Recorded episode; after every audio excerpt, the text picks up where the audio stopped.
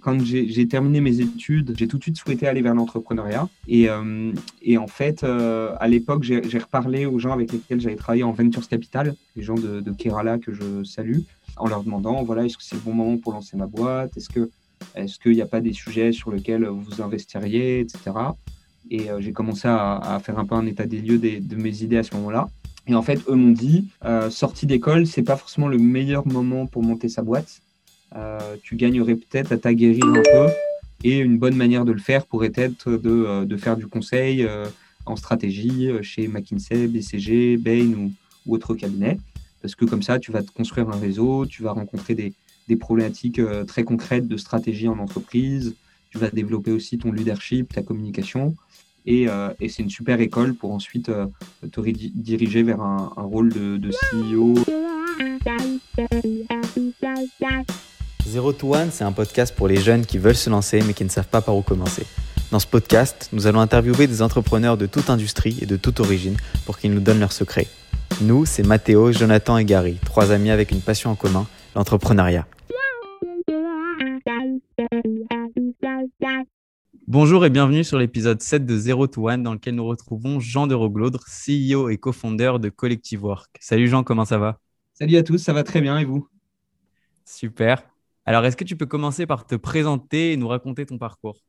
Oui, tout à fait. Donc, euh, moi, je suis Jean, je vous apprends rien. Je suis CEO et cofondateur de Collective, qui est une entreprise que j'ai lancée euh, il y a un peu moins d'un an au sein du Startup Studio euh, avec deux associés, Vianney et Paul, que je salue aujourd'hui. Moi, j'ai un passé de consultant en stratégie. J'ai fait un peu moins de trois ans chez McKinsey, où j'y ai servi une petite vingtaine de, grosses entreprises, donc des boîtes plutôt entre 500 millions et 50 milliards d'euros de chiffre d'affaires. Auparavant, j'ai un background école de commerce avec un master en école d'ingé, où j'ai toujours gravité autour de l'écosystème startup, VC, entrepreneuriat sous diverses formes. J'ai participé notamment au lancement d'un cabinet de conseil au Maroc. J'ai fait du Ventures Capital chez euh, Kerala Ventures, qui est le premier investisseur de Malte, de Doctolib et d'une quinzaine de boîtes qui ont plutôt euh, très bien marché dans l'ensemble. Puis j'ai travaillé en, en startup en tant que bras droit du CEO et en tant que freelance au tout début de Crème de la Crème, après un court passage à l'école 42. Euh, et j'ai enfin travaillé pendant un an à la SNCF sur un projet tech, il en existe, de modernisation du retour d'expérience sécurité ferroviaire. Voilà les grandes lignes académico-professionnelles. Et sinon, de manière euh, anecdotique, j'ai été euh, euh, dans l'armée de réserve pendant un peu moins de trois ans, dans un régiment de cavalerie à Valence. Du coup, qu'est-ce qui t'a poussé à aller, à aller faire 42 Et est-ce que tu recommanderais ce programme aux étudiants qui veulent apprendre le domaine de la tech? Oui, tout à fait. J'avais une forte fascination pour l'univers de la tech. j'avais fait quelques MOOC, j'avais fait les, des cours sur Open Classroom. C'est même précédemment sur le site d'Isero. Quand j'étais au lycée, j'apprenais des, choses en C, en, JavaScript, HTML, CSS. Donc moi, c'est toujours quelque chose que, qui m'intéressait. Et je voyais cette nouvelle école émerger avec une nouvelle manière d'enseigner, d'apprendre, euh, et puis visiblement aussi euh, euh, une très bonne réputation. Et je trouvais que le, le modèle de la piscine codé très fort pendant, pendant un mois 20 heures sur 24, c'était un bon moyen d'apprendre vite quelque chose. Et, euh, du coup, euh, bah, j'ai fait dans cet esprit-là la piscine. Et, c'est une expérience que je recommande de vive voix, qui permet d'apprendre très rapidement des, bases de, C, de shell, de langage assez bas niveau et de comprendre un petit peu les, les rudiments de la programmation, notamment de l'algorithmie. En tant que CEO de ta boîte, je ne touche pas vraiment à tout ce qui est technique. Mais est-ce que tu arrives à comprendre justement euh, quand tu parles à tes devs et que tu parles euh, de tout ce qui est les algos, etc. Tu comprends, euh, tu comprends ce qu'ils font exactement? Moi, j'ai aujourd'hui un, je me suis associé à un CTO qui gère aujourd'hui trois développeurs. Donc aujourd'hui, j'ai clairement pas le, nez, les mains dans le code. néanmoins, dans les différents dialogues qu'on peut avoir avec les équipes techniques, c'était toujours un peu intéressant de comprendre ce qu'est un framework, ce qu'est une librairie, la différence entre un back-end, un front-end, comprendre un petit peu les, différents langages et environnements. Euh, et, du coup, euh, c'est plus à des fins de, compréhension globale d'une équipe technique que vraiment euh, dans l'optique de, de, challenger le code et de rentrer dans le code. Tu te lances dans une formation à l'X, puis une deuxième à l'école 42, puis tu entames une deuxième à l'école 42. Tout ça après avoir fait HEC. dans quel but tu fais ça? C'était par, par manque de skills à HEC ou c'est pourquoi? A été un petit peu aussi accidentel. Ces opportunités se présentaient à moi au fil de l'eau. Et, et, euh, et, en réalité, euh, euh, pourquoi j'ai fait ce 42 bah, Je l'ai expliqué. Pourquoi j'ai fait ce master à l'IX Parce que c'était la seule manière de faire de l'alternance après HEC, enfin dans le cadre du, master 2. Et moi, j'avais à l'époque pas un rond. Et du coup, je me suis dit, bah, faudrait, faudrait maintenant faire un peu une alternance pour gagner de l'argent. Et du coup, c'est dans cette optique-là que j'ai fait ce master.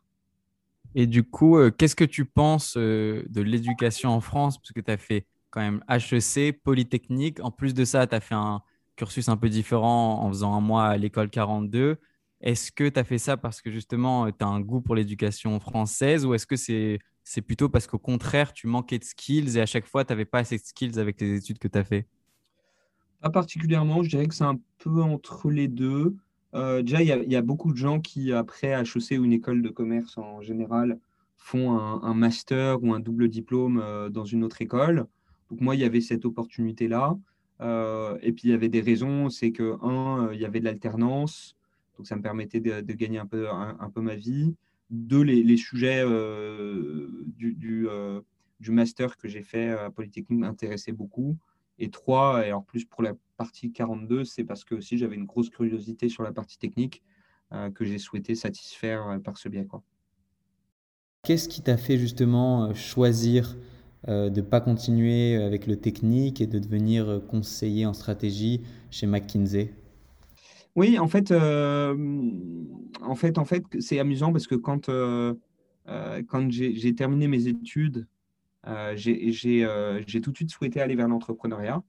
Et, et, en fait, à l'époque, j'ai reparlé aux gens avec lesquels j'avais travaillé en Ventures Capital, les gens de, Kerala que je salue, en leur demandant voilà, est-ce que c'est le bon moment pour lancer ma boîte? Est-ce qu'il est qu'il n'y a pas des sujets sur lesquels vous investiriez, etc. Et j'ai commencé à, faire un peu un état des lieux de mes idées à ce moment-là. Et en fait, eux m'ont dit euh, sortie d'école, c'est pas forcément le meilleur moment pour monter sa boîte. Euh, tu gagnerais peut-être à t'aguerrir un peu et une bonne manière de le faire pourrait être de, euh, faire du conseil en stratégie chez McKinsey, BCG, Bain ou, ou autre cabinet.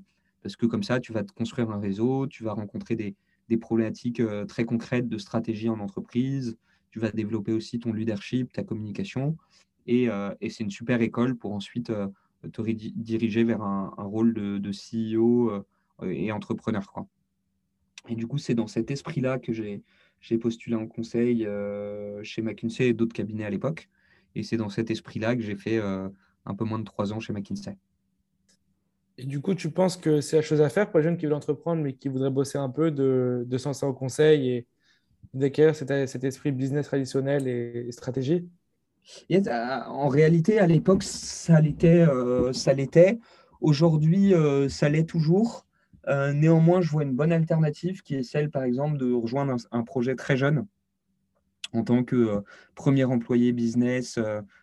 et c'est ce qu'a fait d'ailleurs Rémi, qui est le premier employé de collective c'est l'opportunité notamment d'être euh, exposé, très exposé à des fondateurs, à des débuts de projet, de, découvrir un petit peu les arcanes euh, d'un plan euh, d'acquisition, mais aussi d'une communication, de gérer un, premier design, de gérer un premier site internet, et, et tous les petits sujets qu'on peut avoir en, business, en startup.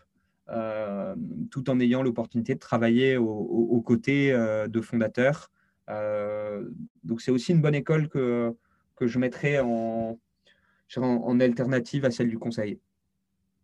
Hmm. Mais comment tu, tu sais si tu as plus un profil technique ou un profil business? Est-ce que ça demande de l'expérience de, de, vraiment savoir si on est bon techniquement ou on est meilleur euh, au niveau business? Bah, la, la, réalité, la réalité c'est qu'il faut faire ce qu'on aime faire euh, je crois qu'on devient bon euh, sur ce qui nous attire euh, naturellement. donc moi, je vois des gens qui ont plutôt un profil assez analytique, assez technique parfois, et qui deviennent excellents en produit. Puis il y a des gens qui ont plus une verve, voilà, plus une fibre pardon, managériale, une fibre de leader, une fibre commerciale, et qui, font d'excellents business développeurs, d'excellents managers sur des sujets commerciaux. Moi, je crois assez bien dans la théorie qui dit ben, fais vraiment ce, que, ce que tu aimes faire et puis tu deviendras bon là-dedans. D'accord. Et est-ce que tu peux nous expliquer qu'est-ce que collectif et comment t'es venue l'idée?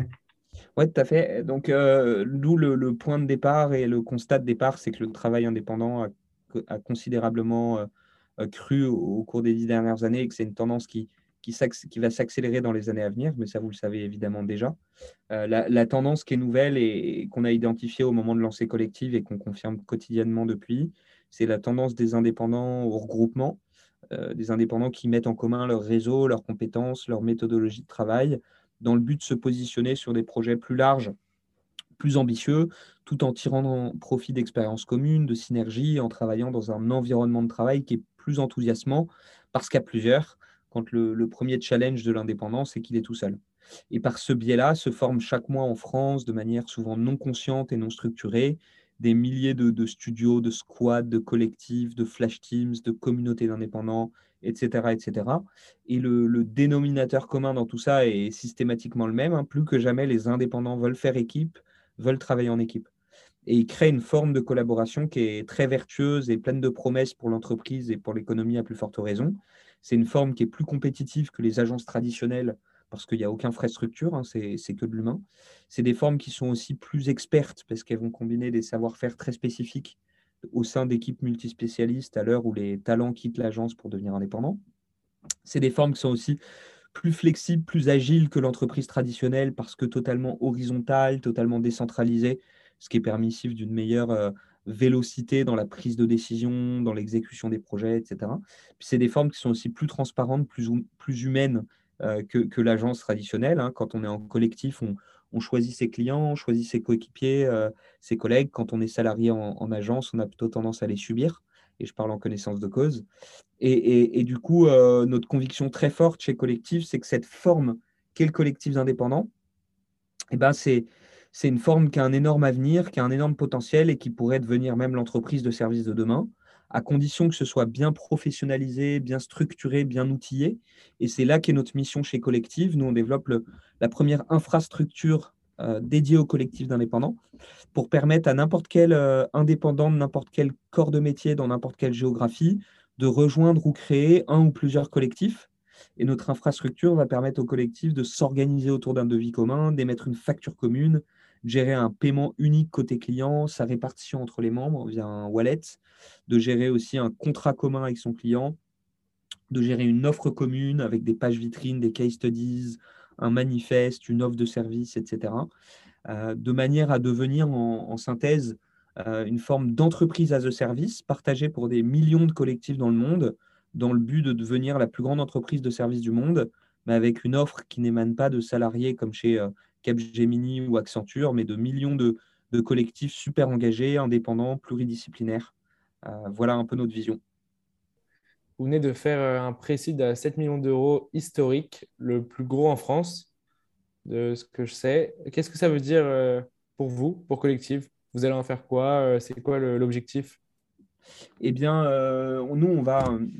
Alors, il s'agit donc d'un seed de, 7 millions euh, réalisés auprès d'un fonds euh, anglo-saxon et d'une quarantaine de business angels.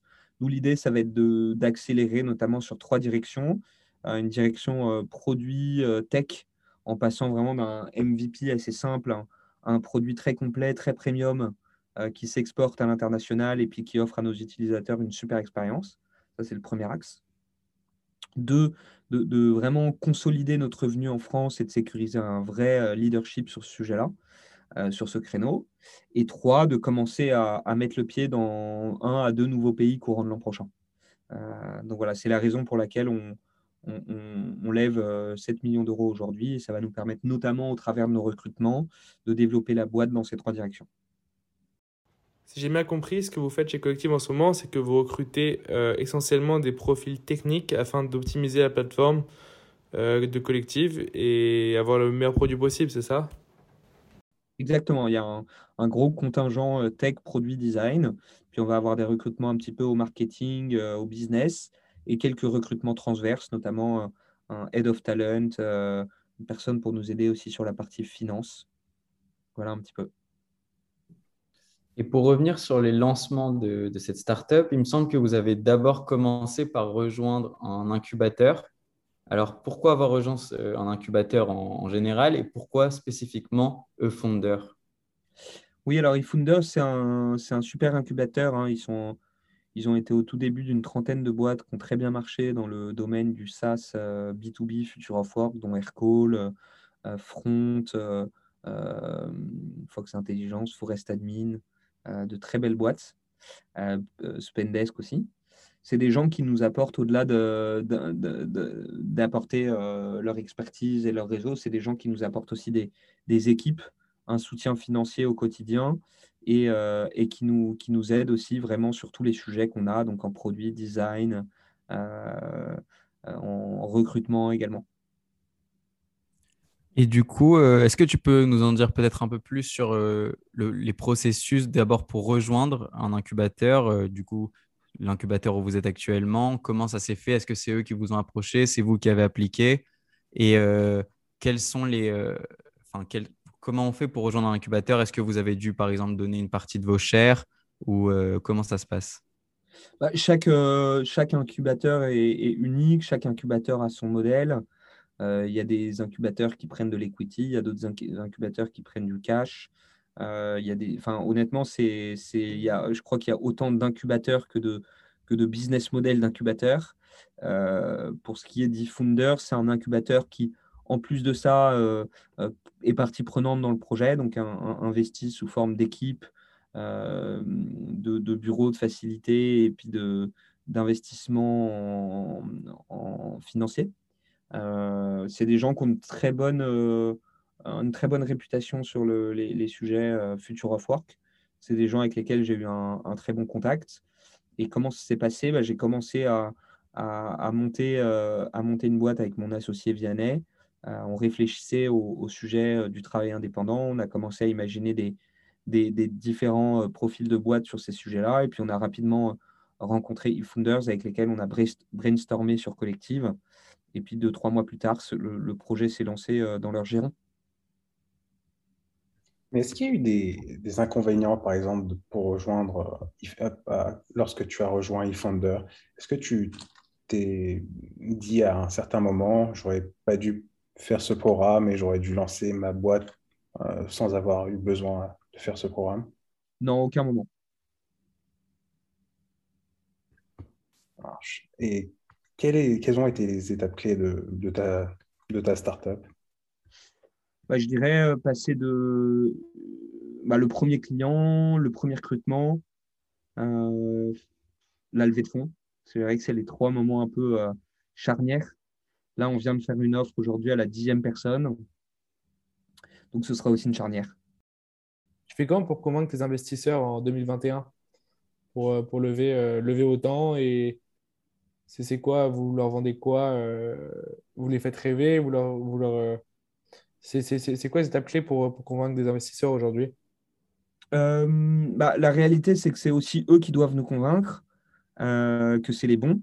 Aujourd'hui, il y a énormément de fonds d'investissement, il y a beaucoup de liquidités sur les marchés.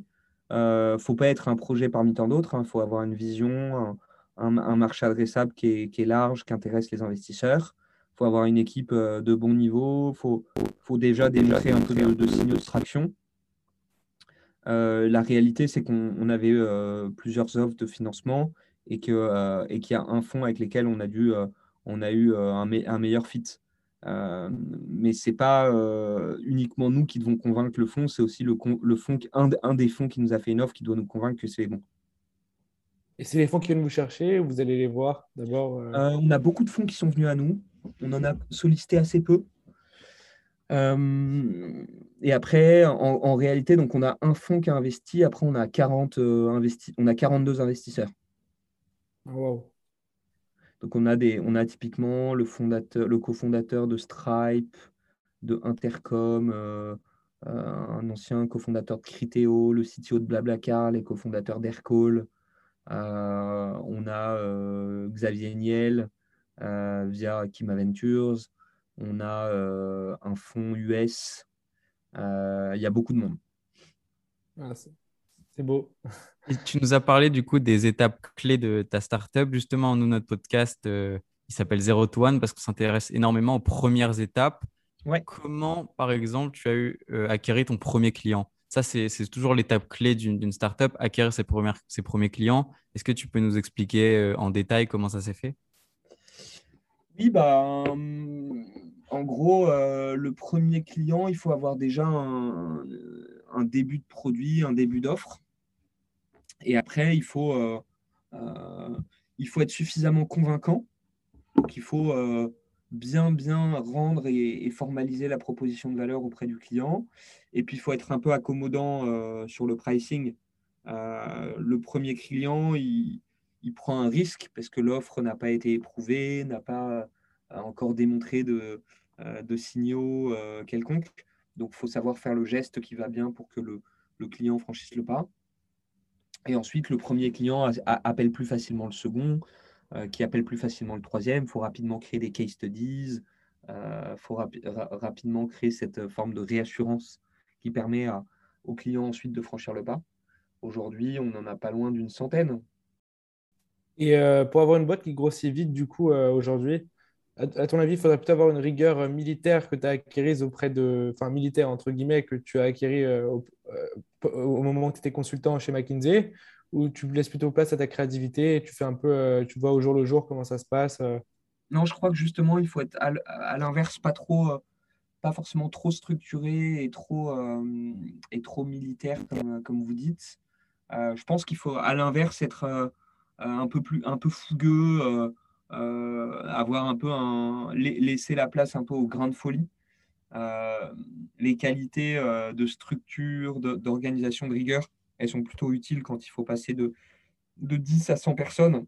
Quand on passe de 0 à 10, il faut plutôt être inventif, penser hors, hors, des sentiers battus et, essayer de, de, faire feu de tout bois. Quoi. Mais est-ce que tu peux être inventif et créatif quant à la pression des investisseurs veulent. Au début, tu l'as pas. Ah ouais, il n'y a aucune pression au début Il n'y a pas d'investisseur au début. Et alors justement, est-ce que tu peux nous expliquer euh, comment tu as fait pour euh, développer euh, ton MVP sans avoir de fonds? Ou en tout cas comment vous avez fait pour, pour commencer à exister sans avoir de fonds?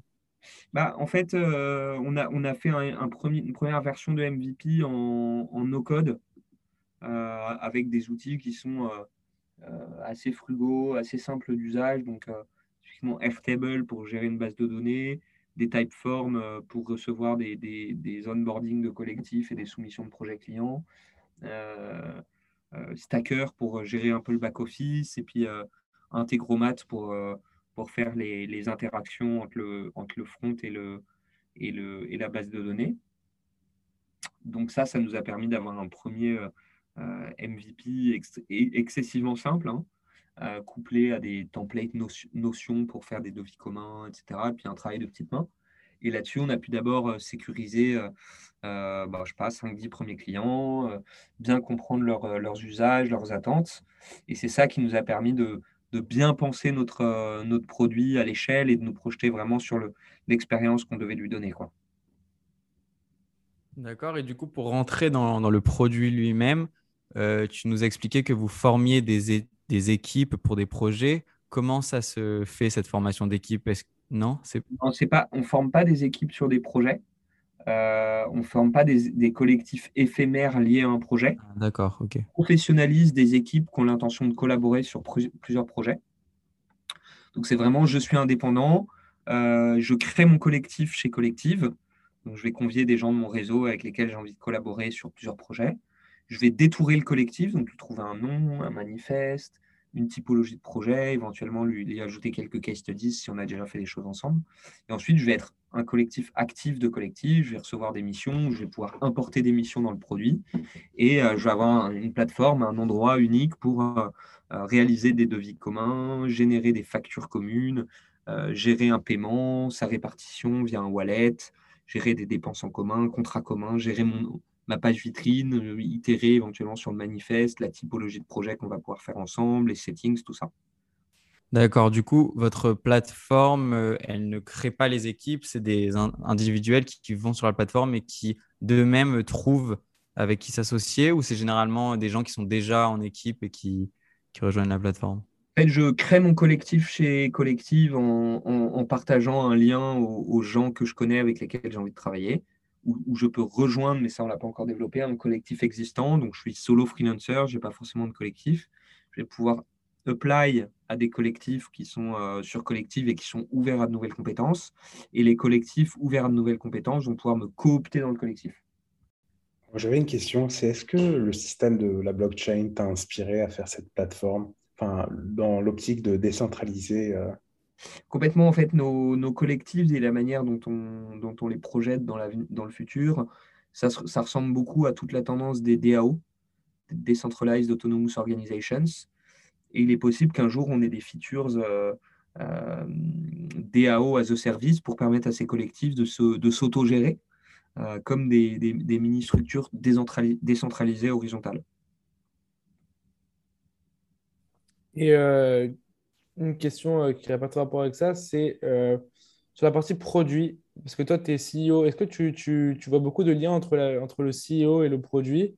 Si tu veux, par exemple, créer ta boîte, tu as envie de bosser un peu avant tu conseilles à quelqu'un d'aller bosser en produit dans une startup pour voir comment ça fonctionne ou plutôt d'aller être bras droit d'un CEO ou de, Tu ferais quoi différemment si tu voulais vraiment entreprendre euh, et bosser en startup au début? Honnêtement, euh, on peut toujours s'associer à une personne qui comble nos, nos manques et nos insuffisances. Donc, euh, j'en reviens à la même réponse. Je crois qu'il faut faire ce qu'on aime. et puis, si un jour tu as le, le, projet de monter une boîte, et eh ben, et qu'il y a un, domaine dans lequel tu manques d'expérience, il faudra juste que tu trouves un, un, ou deux associés en fonction de ça.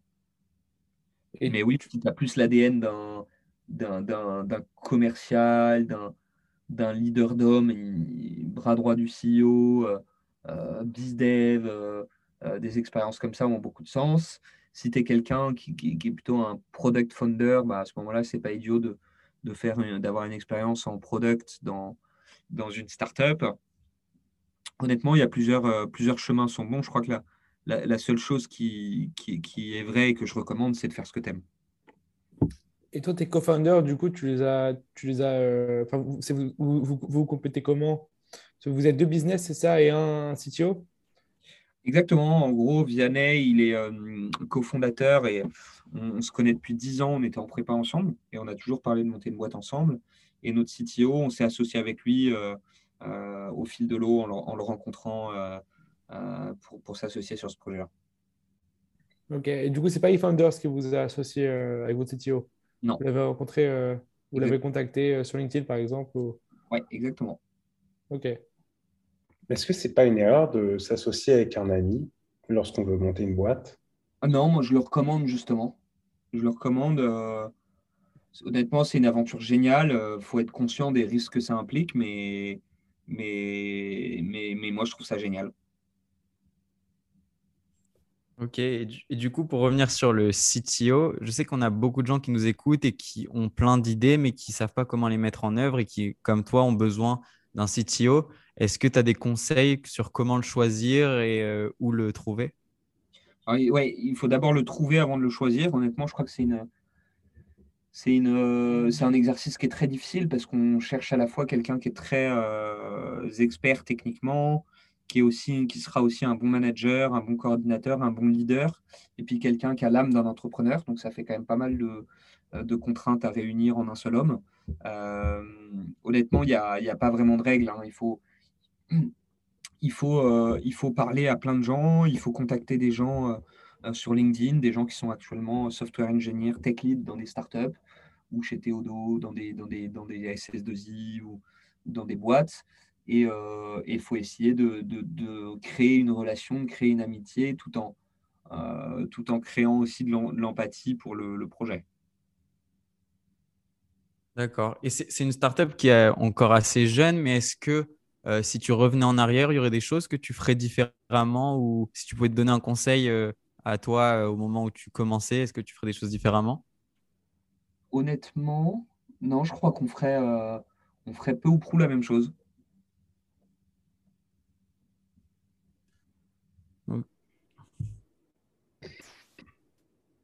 déjà entrepreneur. Qu'est-ce qui t'a le plus marqué quand tu t'es lancé euh, par rapport à McKinsey, le gros choc que, que, tu as eu quand tu t'es lancé par rapport à, ta vie de consultant euh? bah, En fait, ce qui, est, ce qui est très beau dans cette aventure, c'est que chaque jour, chaque, chaque semaine, il y a toujours des événements, des événements ultra marquants. Chaque jour est vraiment unique. pour mentionner quelques souvenirs un petit peu forts de, ces, de ces neuf derniers mois, bah, il y a évidemment oui, le premier client en, février, euh, euh, au moment où on avait un tout début de produit et qu'on n'était que deux dans la boîte. Euh, le moment où on s'est associé à Paul, notre CTO, et qu'on est devenu un trio de fondateurs. La première offre d'emploi qu'on a faite à, Rémi, qui est, notre premier employé sur la partie business. notre premier off-site en équipe en septembre dernier dans le Grand Nord à Lille. Euh, notre première offre de financement euh, euh, il y, a quelques semaines en seed, mon premier plateau TV sur BFM il y a quelques semaines. Chaque, il y, a, il y, a, tellement de, moments uniques, de moments, de moments forts. Quoi. C'est, chaque, jour est, chaque jour est unique. Est-ce que c'est des moments que tu ne retrouves pas, par exemple, quand tu es étudiant ou quand tu travailles pour une boîte? Est-ce que c'est, ces émotions, est-ce qu'elles sont uniques à la vie d'un entrepreneur ou est-ce que c'est tu non, je crois que les, les, les premiers employés la, la, vivent aussi de, de très près. Quoi. Euh, je pense que c'est des choses qui sont propres au, à une boîte qui est très jeune et qui euh, euh, tous les jours change un peu d'allure, tous les jours se développe plus vite. Quoi. Maintenant, on en, on en parlait tout à l'heure, mais depuis, depuis mai, on a fait x10 en business sur les, sur les quelques dernières semaines, on a quasiment fait x2. Donc c'est la boîte change hyper vite. Euh, là, en ce moment, on recrute euh, 7 personnes. Euh, on, a on a projet de recruter entre 25 et, et, 40 personnes sur les 12 prochains mois. Donc ces changements, ils impactent un peu toute la boîte. Quoi.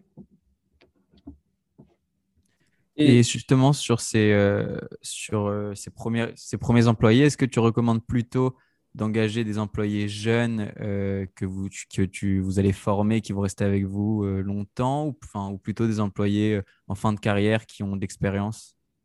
Honnêtement, ça dépend des rôles. ça dépend des rôles. J'aurais tendance à dire qu'il ne faut, faut, pas raisonner en termes de... toujours en termes de seniorité, de, de niveau d'expérience et tout.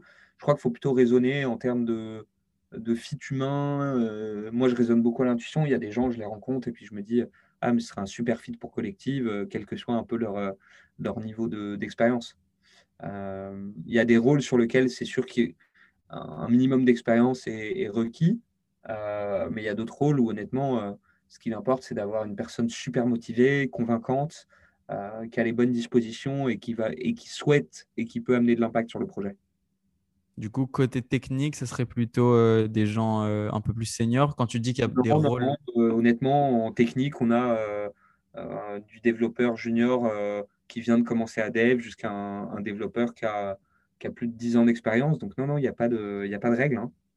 C'est quoi une journée type dans la vie de, de Jean? En tant que CEO, c'est quoi bah, une fois encore, ça, évolue pas mal euh, euh, avec la boîte. Euh, la journée type d'il y a six mois, elle est, plus du tout pareille que la journée type d'aujourd'hui, typiquement. Aujourd'hui, je finis ma journée avec un podcast. pas que c'était le... bon, si cela dit, j'en ai eu pas mal, mais non, il y a beaucoup de temps qui est consacré au recrutement. Je dirais que c'est entre 60 et 80% de mon temps. Euh, un petit peu de temps euh, qui, est dédié au, à, la, préparation, euh, à la, préparation un petit peu des, des communications aux équipes, aux investisseurs, reporting, etc., stratégie de la boîte. Il y a un petit peu de temps dédié aussi au, commercial, parce que j'en fais toujours évidemment, même si je suis grandement épaulé de, de Rémi et puis bientôt d'autres personnes. et puis après, il y a plein de petits imprévus tout le temps. Euh, c'est aussi ça, beaucoup gérer d'imprévus. Un exemple d'imprévu, euh, de trucs qui te t'a choqué ou... Non, non, pas, pas choqué, mais euh, c'est juste des choses qu'on n'avait pas forcément vu venir. Quoi. typiquement, un truc qui ne se passe pas comme on, l'entendait dans le produit, qui a échappé un peu à, au workflow qu'on voyait. ça, ça il y a des milliers, il y a des milliers d'exemples.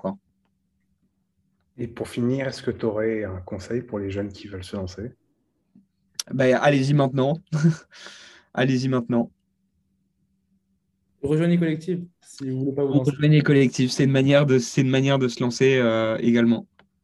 Et un dernier, une dernière question. Euh, créer sa boîte en France, est-ce que c'est vraiment si difficile qu'on le raconte ou, ou c'est l'écosystème startup en France il se développe énormément, mais est-ce est que euh, le, système économique français est fait pour, pour, pour créer sa boîte en France bah, Je crois que lancer sa boîte, que ce soit en France ou ailleurs, c'est jamais facile. Hein. Euh, c'est toujours, le, toujours le, jour 1, quoi. Il y, a, toujours des choses à prouver. Euh, c'est pas parce que tu commences à faire du chiffre d'affaires, etc., que ça va être facile. Euh, il y a toujours beaucoup de challenges. L'avantage en France, c'est que bah, il y, a, quand même des, financements pour ceux qui veulent se lancer, hein, que ce soit les financements publics de la BPI, mais aussi il y a une bonne scène euh, capital risque, euh, des bons fonds qui sont prêts à investir dans des, équipes même très jeunes. Euh, y a, la, French Tech, elle est aussi très active, donc il y a beaucoup de, cofondateurs, de, startups dont, on peut s'inspirer, auxquels on peut avoir accès assez simplement. Il y a beaucoup d'incubateurs, il y a des choses comme Station F, il y a des choses comme. il, y a, il, y a, tout plein d'incubateurs. Et, et, du coup, non, je pense que ça reste un bon endroit quand même pour, pour entreprendre. Super, on va se laisser sur cette note positive et merci beaucoup d'avoir été avec nous et on te souhaite beaucoup de succès avec, avec Collective. Merci beaucoup. Merci d'avoir écouté ce huitième épisode avec Jean de Roglaude et on vous dit à très bientôt pour un nouvel épisode. Et en attendant, n'hésitez pas à vous abonner à notre chaîne Spotify et Apple Podcast.